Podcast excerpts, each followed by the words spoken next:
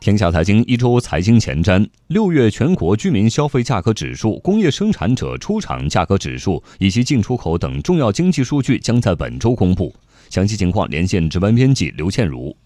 好的，主持人，本周一系列重要的经济数据将陆续公布，其中明天也就是十号，国家统计局将发布六月份的全国居民消费价格指数 CPI 以及工业生产者出厂价格指数 PPI。我们都知道，五月份的 CPI 同比上涨了百分之一点八。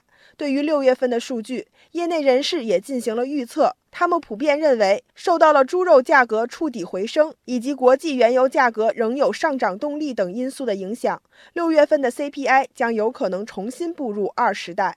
再来看 PPI，最近一段时间内，动力煤、钢铁、水泥等主要工业品的价格有所上涨。而这也将有可能进一步推高六月份的 PPI。预计未来几个月，原油、有色金属、黑色金属以及煤炭价格将大概率上行，PPI 有望维持在百分之四左右。除了两项指数引人关注外，本周五海关总署也将发布六月的进出口数据。此前，五月份的进口增速远超市场预期。部分专家认为，这样的数据与扩大进口政策的持续加码有关。六月份的进出口数据究竟如何，将在周五见分晓。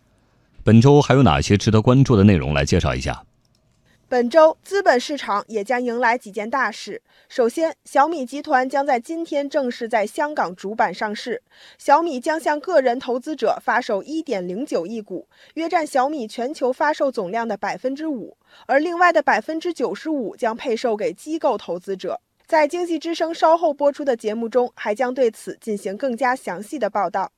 此外，从本周二开始，A 股将正式进入2018年中报披露期。本周将有五家公司披露中报。七月十五号，也就是本周日，是创业板中小板中报预告强制披露，深市主板中报预告有条件强制披露截止日。未来两周将迎来密集披露期。国际方面，欧洲央行行长德拉吉等官员的讲话也是本周的重点。